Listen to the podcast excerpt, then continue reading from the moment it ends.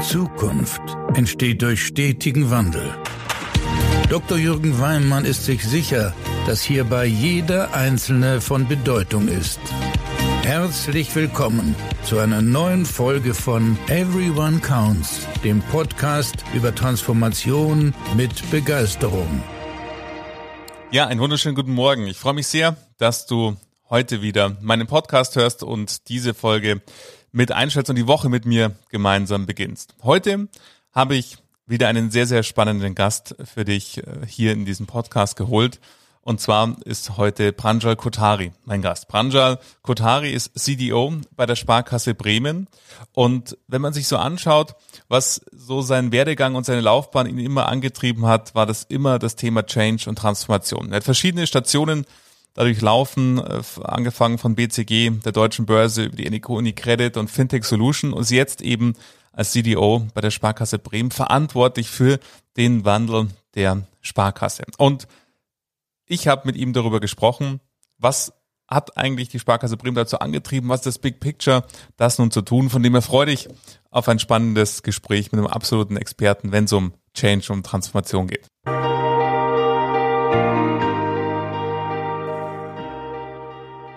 Pranschal, herzlich willkommen in meinem Podcast. Hallo Jürgen, vielen Dank für die Einladung.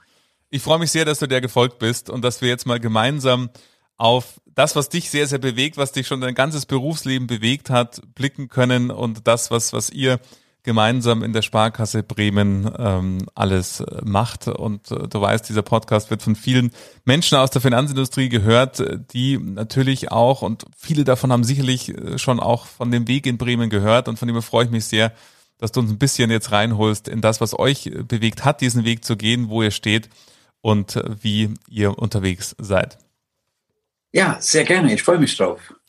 Jetzt ähm, ist es, wenn wir über Veränderungen sprechen und generell über die Finanzindustrie sprechen und wir nehmen diesen Podcast gerade auf, zu einem Zeitpunkt, wo der Ukraine-Konflikt mitten äh, am Kochen ist, der viel auch macht mit den Kapitalmärkten und auch bereits vor dem Ukraine-Konflikt ist die Finanzindustrie nicht gerade leicht gewesen, das Geschäftsmodell einer Sparkasse. Vielleicht, wenn wir in Bremen gucken und ihr anschaut, was ist denn eure Vision dahinter zusammen? Wenn du an die Zukunft denkst äh, von, von, von einer Sparkasse, wie sieht die für dich aus? Ja, ähm, ich glaube, das würde ich gleich bestreiten, dein Statement, äh, wenn du nichts dagegen hast. Und zwar, Sehr gerne. äh, ich glaube, äh, ernsthaft, uns geht's noch viel zu gut. Wir nehmen äh, den, den, die Dringlichkeit äh, und den Bedarf des Wandels noch nicht äh, wirklich äh, wahr oder wollen es mindestens nicht wahrhaben. Und äh, äh, das verschärft sich natürlich jetzt mit, mit jeder Krisensituation. Die Ukraine, eine Krise, das Wort will ich nicht überstrapazieren, ist eigentlich ein Krieg, ist eine menschliche, unmöglich schwierige Situation. Ähm, und das musste jetzt im Fokus sein. Aber auch äh, für, für das Geschäftsmodell der Banken äh, kann es als Weckruf dienen, äh, um uns auf den Weg zu machen, den wir dringend notwendig haben. Ja, absolut. Also diese, diese Dringlichkeit, spannend, äh, dass du sagst, Mensch, die, die Dringlichkeit nehmen wir noch gar nicht wahr. Dennoch wenn man sich anschaut, was, was, was ihr in, in Bremen alles bewegt, dann ist es ja doch einiges, äh, was, was er tut, wo ich auf den Weg gemacht habe. Was war denn so, wenn man so mal so zurück an den Anfang geht? Ähm, du bist jetzt seit guten zwei Jahren ähm, oder knapp zwei Jahren im, im Vorstand äh, der, der Sparkasse. Was war für euch so der Ausgangspunkt zu sagen, ähm, euch auf den Weg zu machen? Ja, also der Anfang war äh, noch vor meiner Zeit, so ungefähr vier bis fünf Jahre her, äh, wo wir als Sparkasse Bremen angefangen haben, Gedanken zu machen, wie könnte die Zukunft einer Sparkasse und die Zukunft der, des Banking, äh, äh, Banking sein. Und ähm, die Antwort, die wir gefunden haben, war sehr ernüchternd. Wir haben gesagt, ähm, wir verlieren zunehmend die Verbindung zu unseren Kunden, wir verlieren zunehmend die Relevanz für unsere Kunden, wir verlieren zunehmend auch äh, die Kundenschnittstelle. Äh, ist, ist kein Geheimnis. Das sind über 1000 äh, Fintechs, äh, PropTechs, Insurtechs allein in Deutschland, die uns von allen Seiten angreifen. Die äh, erfolgreichste Finanzprodukte der letzten Jahrzehnten waren äh, PayPal, Apple Pay. Äh, ne? Also äh, das heißt, wir haben tatsächlich eine Situation, wo wir sehr schnell ins lebensbedrohliche Situation kommen könnten. Und wenn wir uns anschauen, du sagst, ein Beispiel, immer diese 1000 Fintechs, PropTechs, äh, die natürlich auch alle ähm, einen Teil und wenn wir uns anschauen, die Entwicklungen der Neo-Broker, die, äh, also gibt es ja zahlreiche auch spannende Geschäftsmodelle, die entstehen und die natürlich immer äh, an der DNA einer Sparkasse ansetzen und äh, mhm. natürlich ähm, dann das Geschäftsmodell angreifen.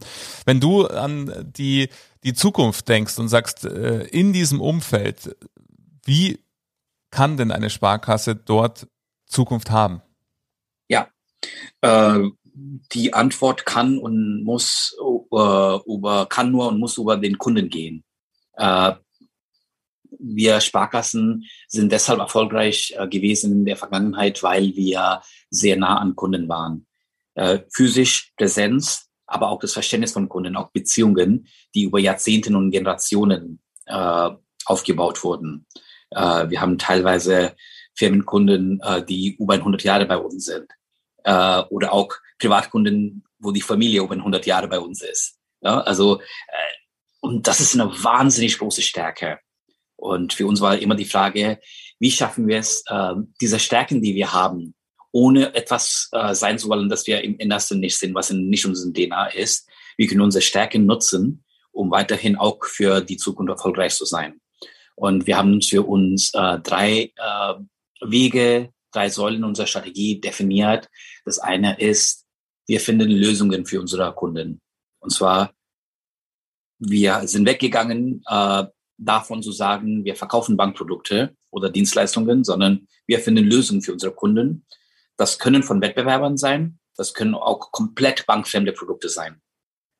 Letztendlich, weil wir nah an Kunden sind, weil wir lokal präsent sind, weil wir das Vertrauen unserer Kunden genießen, haben wir die Möglichkeit, ganz andere Probleme auch für unsere Kunden zu lösen, als, ich sage mal, nur Finanzprodukte anzubieten.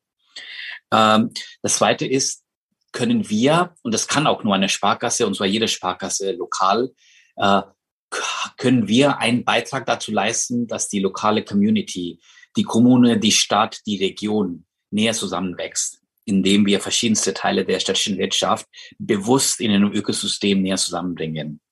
Das können Themen sein, wie bringe ich die richtigen Startups, die digitale Lösungen haben, mit Unternehmen zusammen, die zwar Geld haben, aber sehr oft äh, mit, auch mit Digitalisierungsthemen kämpfen.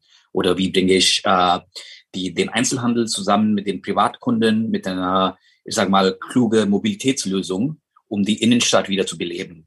Also große Themen, die uns auch gesellschaftlich bewegen. Und die Frage, die wir uns stellen, ist, ohne uns in die Politik einzumischen. Was sind die ganz, ganz kleinen Schritte, die wir aus eigener Kraft gemeinsam mit unseren Kunden für die Stadt einleiten können.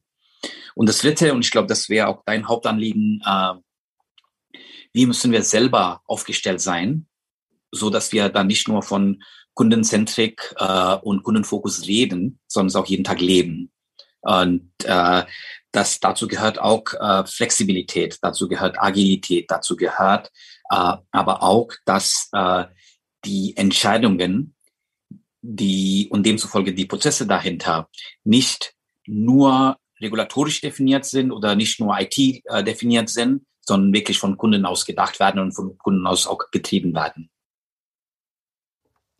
Ja, da war ganz viel dabei, Wahnsinn, diese drei Säulen. Das ist ähm, ja auch einfach, wenn man diese drei Säulen betrachtet, also sowohl äh, die Lösungen für die Kundinnen und Kunden anzubieten, also weg von einem Produktanbieter hin zu, zu jemandem, der in finanziellen Angelegenheit Menschen zur Seite zu steht, aber auch diese zweite, dieser zwei, diese zweite Säule, dieser Beitrag zur Community, welchen kleinen Schritt könnt ihr mit, mit beitragen, ähm, also auch was heißt das für uns in der Aufstellung, um flexibel zu sein und ähm, agiler zu sein und die Entscheidungen vom Kunden aus zu, zu treffen. Dieses Customer-Centric eben nicht als, als Buzzword, sondern eben als dann DNA des, des Unternehmens. Und wenn wir da in, in diese dritte Säule mal reinschauen, Pranjal, jetzt ist es ja eins, äh, du hast vorher gesagt, nehmen wir eigentlich die Dringlichkeit schon so wahr, wenn eben es noch nicht genug war, die Dringlichkeit zu verändern, wenn man als, als, als, als Sparkasse mitdenkt.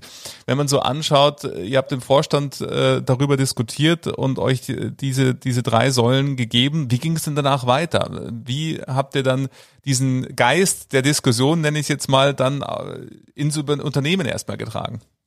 Ja, äh, das war eine, eine sehr, sehr lange Diskussion, auch eine sehr intensive, teilweise auch emotionale Diskussion, ähm, weil wir haben grundsätzlich äh, unser Arbeitsmodell, auch erfolgreiches Arbeitsmodell der letzten Jahrzehnten einfach auf den äh, Kopf gestellt. Und das war auch die Schwierigkeit dabei. Es ist viel einfacher, Change und Transformation einzuführen, wenn das Unternehmen kurz vorm Bankrott steht. Es ist viel schwieriger, Menschen zu überzeugen, dass eine Notwendigkeit für die Zukunft besteht, wenn es uns heute noch sehr gut geht.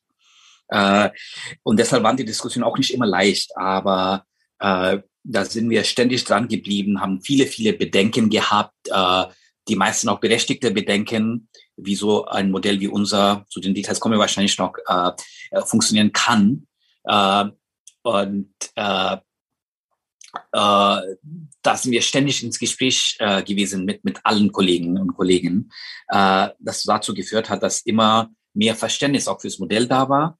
Äh, wir haben immer noch nicht 100 Prozent äh, äh, unserer Kolleginnen und Kollegen überzeugen können, aber immer mehr. Vielleicht, wenn wir da mal genau, genauer reinschauen, dieses Modell ähm, nach der Diskussion dieser drei Säulen, ähm, sicherlich könnten wir über jede dieser drei Säulen stundenlang sprechen, äh, was das bedeutet, was damit enthalten ist. Aber vielleicht magst du uns mal so ein bisschen, wenn wir mit der Säule, was heißt das eigentlich für uns? Wie müssen wir aufgestellt sein, sagtest du, hinsichtlich Flexibilisierung, Agilität. Was waren da für euch die nächsten Schritte, um diesem Ziel ein Stück näher zu kommen? Ja, ähm das haben wir auch in drei Unterschriften geteilt. Du merkst den Experator in mir, äh, ne? also äh, dreimal drei strukturiert. Äh, und zwar äh, der erste Schritt, nee, also die Struktur haben wir im Nachhinein festgelegt. Äh, wir haben einfach mit dem ersten Schritt angefangen. Das war nicht strategisch äh, so bis ins äh, Detail geplant. Aber der, der, der erste Schritt war, wie treffen wir überhaupt Entscheidungen? Also in den meisten äh, Organisationen, Institute ist es so, dass äh, die Entscheidungen äh, sehr weit von Kunden getroffen werden. Also in unserer alten Organisationsmodell äh, war es so, dass äh, die zwei Vertriebsbereiche, Privatkunden und Firmenkunden, da wurden die Entscheidungen in den ersten zwei Ebenen getroffen, also Vorstand und Direktoren quasi. Und äh, in dem Stab auch in der dritten, vierten Ebene, also Controlling, Perso, Orga und so weiter. Ähm, und das waren sehr viele Menschen dabei, die seit 20 Jahren, 30 Jahren oder manchmal nie im Leben einen Kunden gesehen haben. Und umgekehrt die Menschen, äh, vor allem in der Filiale, die jeden Tag mit Kunden reden, mit Kundenprobleme äh, zu tun haben und dafür auch ein ganz anderes Verständnis für Kunden haben, äh, haben keine wesentliche Entscheidung getroffen. Und wir haben gesagt, das kann langfristig so nicht gut ausgehen. Da haben wir einfach eine Dissens äh, in dem, wie wir Entscheidungen treffen. Und äh, deshalb sind wir als erster Schritt äh, zu einem sogenannten Netzwerkmodell äh, gegangen, also Netzwerkorganisation, äh, in der Theorie äh, hierarchielos, in der Praxis fast hierarchielos. Also wir haben eine Hierarchieebene, das ist der Vorstand. Wir sind eine Aktiengesellschaft, äh, geht einfach gesetzlich nicht ohne Vorstand und als MRISC äh, äh, beaufsichtigtes Institut auch nicht. Aber wir versuchen auch äh, die Funktion des Vorstands auf dem gesetzlichen Minimum zu reduzieren. Und äh, alles andere an Entscheidungskompetenz, äh, Entscheidungsmacht in den Teams äh, zu sehen.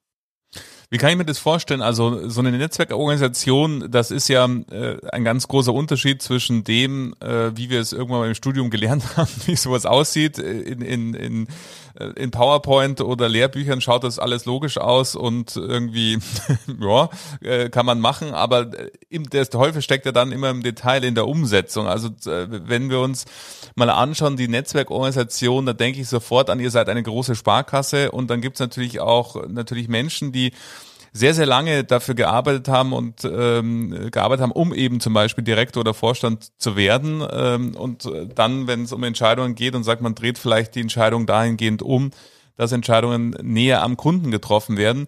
Wie habt ihr das dann von der Idee, eine Netzorganisation zu werden, in die Umsetzung gebracht? Mhm. Äh, also für uns äh, war es klar, so äh, wir haben auch die die uns die Frage gestellt, äh, und zwar auch äh, öffentlich äh, mit der ganzen Mannschaft, äh, warum will jemand zum Beispiel eine Führungskraft werden? Und wir kamen auf drei Gründe, wo auch alle einig waren. Äh, und äh, bei verschiedenen Menschen war es eine Mischung aus den, unterschiedliche Mischung aus den drei Gründen. Das eine war, äh, ich will Sachen bewegen, ich will Sachen umsetzen, ich will einen Impact haben. Und da haben wir gesagt, das könnte jetzt viel mehr als vorher in dem alten Modell. Also jetzt kann jeder alles entscheiden. Du musst nicht warten, bis in der Pyramide bis zur letzten Hierarchiestufe irgendjemand was freigibt. Ja, genau. Sondern mhm. jeder kann selber entscheiden. Also deutlich mehr Entscheidungsfreiheit und Bewegungs- und Gestaltungsfreiheit als vorher. Das zweite war äh, auch verständlich, äh, ich will Karriere machen, ich will mehr Verantwortlichkeit haben, ich will auch mehr Geld verdienen. Auch da ist es heute zwar unklarer, aber deutlich einfacher als in der Vergangenheit. In der Vergangenheit bin ich äh, die Pyramide einen Schritt weitergegangen. Nur wenn mein Chef oder Chefin selber einen Schritt weitergegangen ist oder in den Ruhestand gegangen ist oder das Unternehmen verlassen hat. Mhm, ja?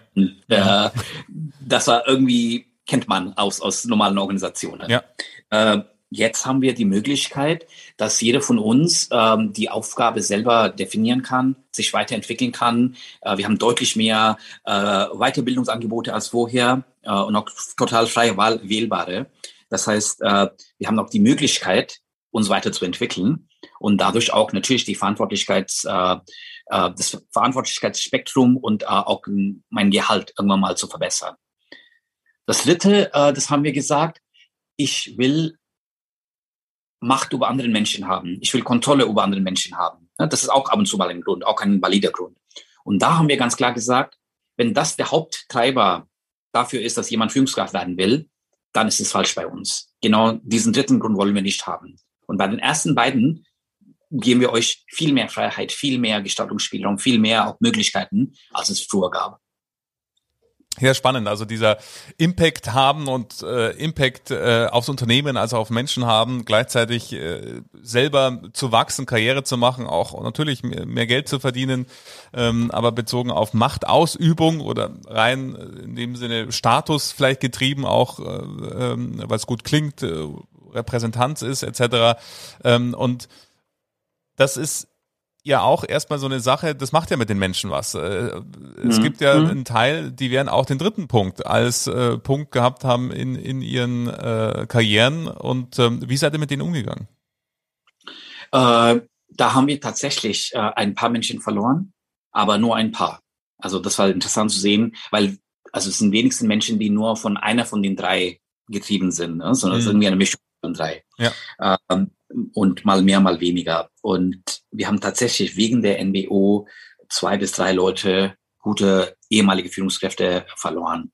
Ähm, und bei den meisten, ähm, also es war es irgendwie ein, ein, ein, äh, längeres, äh, ein längerer Prozess mit viel äh, äh, in sich gehen, auf allen Seiten äh, viel miteinander reden, äh, viele neue Ideen ausprobieren und irgendwann haben wir äh, auch das richtige Modell für uns gefunden. Wenn wir uns anschauen, Pranjal, ähm, vielen Dank, dass du uns da so, so reingeholt hast hinsichtlich, wie habt ihr das Thema Netzwerk auch dann, wie seid ihr umgegangen, was treibt Menschen an, überhaupt Führungskraft äh, geworden zu sein und was heißt das jetzt für ähm, eine Switch in eine Netzwerkorganisation.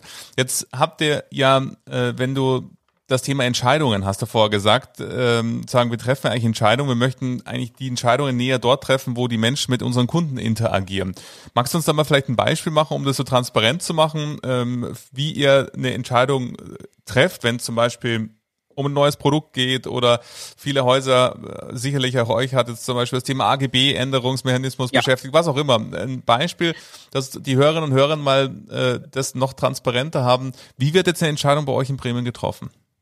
Ja, ähm, natürlich gerne. Also ich würde vielleicht äh, mit zwei, drei Sätzen die, die Grundsätze kurz ähm, äh, erklären. Ähm, und zwar, ähm, jeder kann jede Entscheidung treffen, aber äh, die Entscheidung muss im äh, besten Sinne der Kunden und der Sparkasse sein, nicht äh, zur Eigenoptimierung dienen. Das heißt, ich kann nicht sagen, ich komme um 10 Uhr rein, bin um 14 Uhr fertig und mache zwischendurch eine Mittagspause. Ähm, Zweitens, keine Entscheidung zu lassen Dritter. Das heißt, ich kann nicht entscheiden, dass mein Kollege auf dem Nachbartisch irgendwas machen muss. Äh, dann muss ich ihn in der Entscheidung mit einbeziehen. Verstehe. äh, und das Dritte ist, ähm, äh, immer die relevanten Experten nach Einwänden fragen. Ja, das Einwandkonzept ist wichtig, äh, kommt gleich dazu. Und rein pragmatisch funktioniert so, irgendjemand sagt, ähm, ich sehe ein Kundenproblem oder auch ein internes Problem, ich habe eine Idee, wie man das lösen kann und trifft eine Entscheidung. Äh, wir haben auch den gesamten Entscheidungsprozess äh, sehr transparent gestaltet. Ähm, und äh, auf Confluence, äh, also das ist unser internes äh, Tool, äh, auf Confluence ähm, äh, werden die Entscheidungen getroffen. Das heißt, jeder sieht, äh, welche Entscheidungen getroffen werden und hat die Möglichkeit, einen Kommentar einzugeben oder auch einen Einwand zu formulieren. Äh, und wenn es um ein Produkt geht, das einen IT-Bezug hat, muss selbstverständlich als reguliertes Institut einer IT-Sicherheitsprüfung stattfinden. Ne? Also nicht, dass wir nicht compliant sind, äh, geht gar nicht. Aber dass die Entscheidung wird initiiert von jedem oder kann von jedem initiiert werden und auch die Experten haben ein Einwandsrecht. Und jetzt bin ich beim Einwand. Einwand ist nicht, finde ich doof, haben wir immer anders gemacht oder ich weiß nicht, warum wir es machen, sondern Einwand ist nur, wenn es ein entweder ein konkreter oder sehr wahrscheinlicher Schaden für die Sparkasse gibt. Also wir haben dann die Beweispflicht ein bisschen umgekehrt, zu sagen, derjenige, der einen Einwand hat, muss beweisen, dass es wirklich ein Einwand ist. Spannend, ja, spannend. Und, und ich glaube, jetzt wird auch den Hörerinnen und Hörern noch viel, viel mehr bewusst, diese Grundsätze, die ihr euch gegeben habt. Es ist nicht nur die Entscheidung zu sagen, wir möchten die Entscheidung näher dort treffen, äh, oder jeder kann die Entscheidung treffen und wir machen so die Entscheidungen transparent über das Confluence-Tool, sondern eben diese Guidelines, die dazu führen, diese drei, die du gesagt hast, vielen Dank, dass du die mit uns teilst, wo man eben sieht, dass es erstmal darum geht, jeder kann die Entscheidung treffen, aber was nicht heißt, dass eben Experteneinschätzungen als auch regulatorische Anforderungen daraus äh, dann ähm, missachtet werden oder ignoriert werden, sondern im Sinne des Unternehmens und der Kunden gehandelt wird mit dieser Entscheidung. Und wenn wir uns anschauen, etwas, was sicherlich ganz viele Zuhörerinnen und Zuhörer äh, gesehen haben, weil es auch sehr stark in der Presse war, ihr habt ja auch einen Campus gebaut und habt euch auch räumlich äh, verändert. Mhm. Mit welcher Säule hatte das ähm, denn äh, zu tun? Ja, Jetzt, jetzt bist du meinem Punkt 3b, also der zweite Punkt in der dritten Säule quasi. Nee, äh, Spaß beiseite. Äh, das war der logische nächste Schritt automatisch. Äh, wir haben gesagt, äh, wenn wir ganz anders arbeiten, miteinander arbeiten wollen, das hat sehr viel mit Offenheit und Transparenz zu tun, aber auch mit Interaktion, menschlicher Interaktion. Äh, trotz aller Digitalisierung. Das heißt, unsere alten äh, Räumlichkeiten, ähm, wir, hatten, wir hatten das schönste Gebäude in Bremen, von außen mindestens. Also eine klassische äh, Bank, äh, äh ein klassisches Bank- oder Sparkassengebäude, wie man es kennt. Marmorkundenhalle mit großen Säulen und äh, ja fast äh, 20 Meter Höhe Decken und so weiter. Ne? Ja, also, sehr beeindruckend. Sehr, also wenn man da reingegangen ist, das war richtig, also ein sehr beeindruckendes Gebäude. Äh, all ehrwürdig, ja. so würde ich sagen. Äh, aber völlig, äh, äh, völlig äh, ungeeignet für modernes Arbeiten. Also dicke Wände, wo kein WLAN durchgeht. Eins oder zwei Räume, wo auch wenn der Kollege dann nur zwei Meter weiter sitzt, dazwischen ist eine Wand 80 Zentimeter. Das heißt, man redet nicht mit den Kollegen persönlich, sondern schreibt eine E-Mail. Verstehe. Und, äh, viele Türen, die immer zu waren. Und das war sehr, sehr gegen das Prinzip des, des äh, äh, der Zusammenarbeit, wie wir es in die Zukunft haben wollen. Äh, deshalb haben wir auch in, äh, ins neue Gebäude eingezogen. Ich sage bewusst eingezogen, nicht umgezogen, weil wir haben gar nichts oder fast gar nichts mitgenommen. Also wir haben unser Papierbestand um 99 Prozent reduziert, äh, auch Digitalisierung. Ähm, wir haben keinen Rechner, keine Stühle, keine Tische, gar nichts mitgenommen sondern alles äh, quasi neu aufgebaut, dann damit automatisch auf dem äh, Technik, äh, äh, modernsten äh, Technikstand. Ähm, aber viel wichtiger war nicht die Technik und das Gebäude, sondern das, das äh, Zusammenarbeitskonzept. Das heißt, äh, wir nennen es nicht territor territoriales Arbeiten. Äh, es gibt keine Einzelbüros, es gibt keine Büros generell, äh, es gibt äh, keine fixe Sitzplätze. Ich gehe in der Früh irgendwo rein und suche einen, den besten Platz, der für mich für heute oder für die nächsten paar Stunden, man kann es auch mehrmals am Tag aussuchen, äh, der richtige ist, weil ich genau diese Tätigkeit für heute habe. Äh, Im Sinne von, manchmal will man in Ruhe arbeiten, dann haben wir die sogenannte Quiet Zones. Manchmal hat man ein, ein, eine Besprechung mit Kollegen äh, mit viel Interaktion, dann braucht man andere Räumlichkeiten und so weiter. Jetzt ist das ja auch ein Thema, das sehr, sehr divergent diskutiert wird. Also gerade im Zuge nach der, durch die Corona-Pandemie ausgelöst, das Thema Mobile Office, äh, was ist die richtige Dosis zwischen eben Arbeit von zu Hause aus, Flexibilisierung und äh, Arbeiten im Unternehmen. Jetzt habt ihr euch ja ganz bewusst für einen Campus entschieden. Für einen Campus, der eben diese Transparenz, diese Offenheit äh, ausdrücken soll, die aber auch durch die Art und Weise, wie die Räumlichkeiten gestaltet sind, eben nicht mit dicken Wänden und zu und Türen und festen Büros, dann auch die Arbeit äh, inspirieren sollte. Ähm, warum glaubt ihr an dieses Campus-Konzept? Was, was merkt ihr da an, an, an, an Benefits zu sagen? Weil ihr habt euch ja ganz bewusst eben für diesen Neubau entschieden, das so zu machen und eben nicht alle Menschen im Homeoffice äh, verbleiben zu lassen. Ja, also die Entscheidung war vor Corona. Insofern äh, hatte damit äh, keiner äh, okay. überhaupt den, den ja. Begriff äh, mhm bekannt, äh, war trotzdem auch im Nachhinein die richtige Entscheidung. Ähm, äh, wir sind mitten in Corona auch eingezogen, deshalb werden auch die ja. echten Vorteile von unserem neuen Campus erst im Nach wahrscheinlich in zwei, drei Monaten überhaupt äh, mhm. bekannt, mhm. weil noch sind nur wenig Menschen da. Aber nichtsdestotrotz auch in einer Zeit, wo immer mehr äh, Möglichkeiten gibt, äh, ortsunabhängig zu arbeiten. Äh, haben wir einen Ort geschaffen, wo Menschen gerne hingehen. Ne? Also ja. weil es mhm. schön ist, weil es auch eine tolle Interaktion mit Kollegen gibt, weil man viel, viel besser zusammenarbeiten kann. Und irgendwann mal äh, auch den Menschen mehr Freiheit zu geben, selber zu entscheiden, bin ich heute für den vollen Tag oder nur einen teilweise, äh, einen halben Tag oder komplett zu Hause, wie auch immer. Also ähm, und, und äh, damit auch dieses Konzept einfach weiterentwickeln. Ja, spannend. Ja, und äh, also ich merke es immer wieder, dass Menschen sich, wir brauchen Orte der Begegnung und, und, und Räumlichkeiten machen etwas mit uns. Äh, man kann eben in ähm, altehrwürdigen Räumen nicht die Zukunft erfinden, sage ich immer gerne, sondern es braucht auch eine andere Art der eben je nach Arbeit, mal kann ich mich in die Quiet Zone setzen, wenn ich irgendwie fokussiert was durchdenken will, mal brauche ich eben die Möglichkeit zu kollaborieren und äh, so verstehe ich euren Campus, dass es eben je nach Arbeitssituation einen Arbeitsbereich gibt, den ich mir dann wählen kann und aussuchen kann. Ja, ja, ja.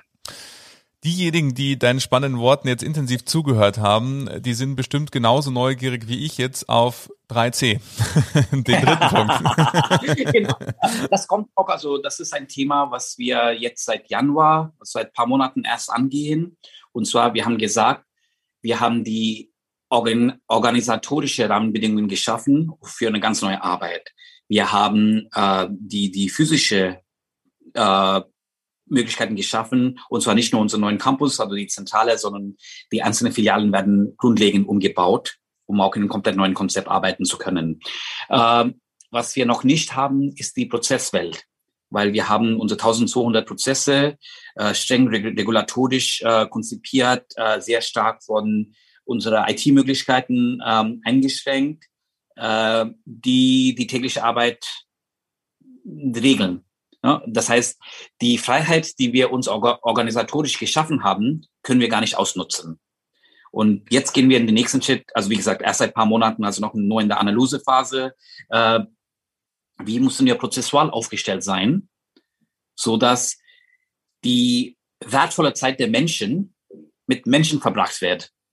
Also im besten Fall äh, Kundenbetreuer mit Kunden oder wir mit Kunden.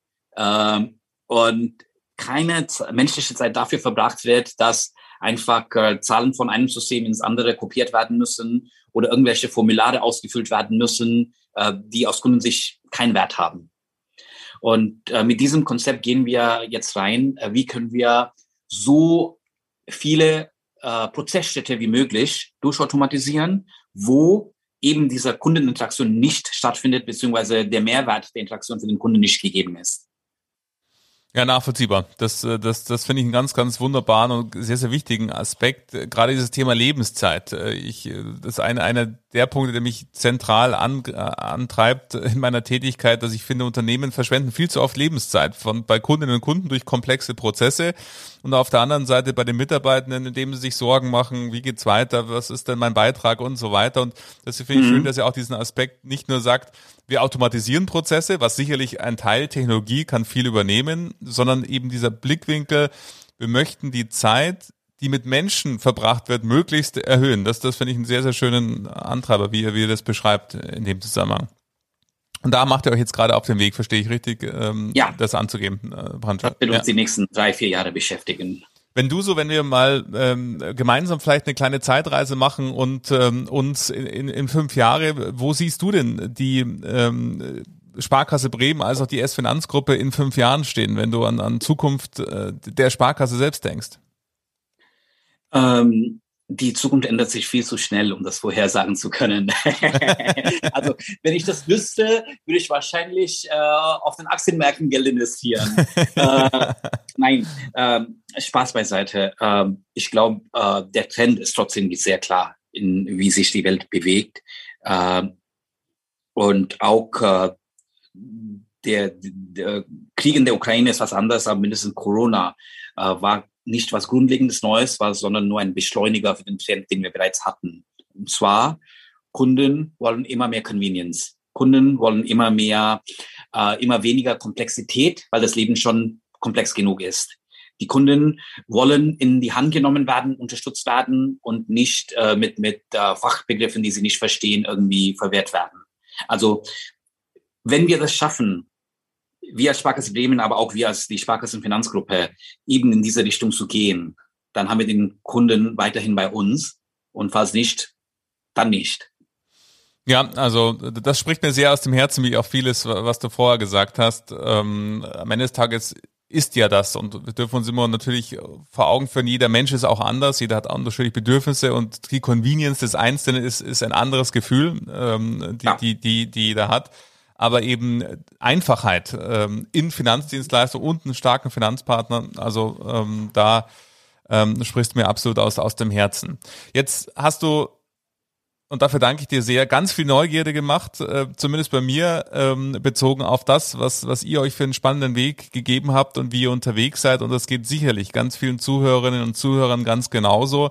Was würdest du denn abschließend jemanden raten? Wir wissen, wir haben ganz, ganz unterschiedliche Sparkassen in, in Deutschland und Institute, die auf unterschiedlichen Wegen unterwegs sind und unterschiedlich weit auf diesem Weg, wenn wir den Weg hin in Richtung Zukunft uns anschauen, stehen. Wenn wir ein Unternehmen nehmen, ein Institut nehmen, was vielleicht noch am Anfang steht und sich damit beschäftigt, ähm, wir möchten letzten Endes auf diesem Weg, auf den ihr euch gemacht habt, ähm, machen. Was würdest du derjenigen oder demjenigen empfehlen? Ja, ähm, zwei Themen. Das erste wäre, hört gut zu. Und zwar auf Kunden, aber auch auf das Team. Und zwar vor allem nicht nur die lautstarke Kunden, die sich jeden Tag in der Filiale beschweren, sondern auch die 70, 80 Prozent, die nicht einmal im Jahr in der Filiale sind. Äh, was bewegt diese Kunden? Was sind ihre Probleme? Wenn wir das verstanden haben, können wir die auch lösen. Und das Zweite ist, äh, hab Mut, äh, um die Sachen auch anzufassen, anzugehen, äh, die wir brauchen, um eben das, was wir von unseren Kunden gehört und verstanden haben, umzusetzen. Super, vielen, vielen Dank, Pranschal, für das spannende Gespräch. Danke, dass du uns so tief in eure Gedankenwelt und Schritte und Wege der Sparkasse in Bremen mit reingeholt habt. Vielen, vielen Dank dafür. Und ähm, ich, ich verlinke unten in, in den Show Notes ähm, letzten Endes auch dein, dein Profil. Also von dem her, äh, schaut euch mal die Sparkasse Bremen an. Ähm, Gibt es auch viele Veröffentlichungen darüber, auch äh, Bilder vom Campus etc. Äh, für diejenigen, die es mehr interessiert. Erstmal herzlichen Dank, dass du heute hier Gast in diesem Podcast warst. Vielen, vielen Dank. Dir auch vielen herzlichen Dank, Jürgen. Hat Spaß gemacht. Geht mir auch so. Danke.